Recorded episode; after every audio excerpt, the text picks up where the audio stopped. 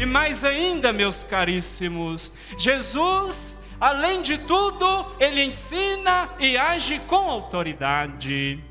Age com autoridade, não como os homens daquela época, age em autoridade daquele que, que enviou, que é o seu Pai que está nos céus. Ele tem uma autoridade suprema, ele tem uma autoridade que ultrapassa qualquer consciência humana.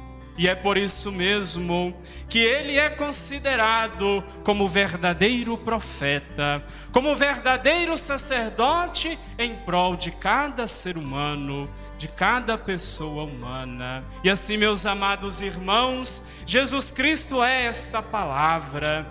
Jesus Cristo é a manifestação deste Deus misericordioso, deste Deus que quer o nosso bem, deste Deus que cada vez mais se faz um Deus conosco, que caminha ao nosso lado, que aponta os caminhos a seguir porque ele é o verdadeiro profeta. O profeta é aquele que anuncia e denuncia a realidade dominante. É aquele que não fala em nome de si mesmo, mas é aquele que leva a palavra de Deus. É aquele que diz que os vossos caminhos estão errados e o Senhor lhes propõe um projeto novo, um projeto de libertação, um projeto de vida nova, de restauração.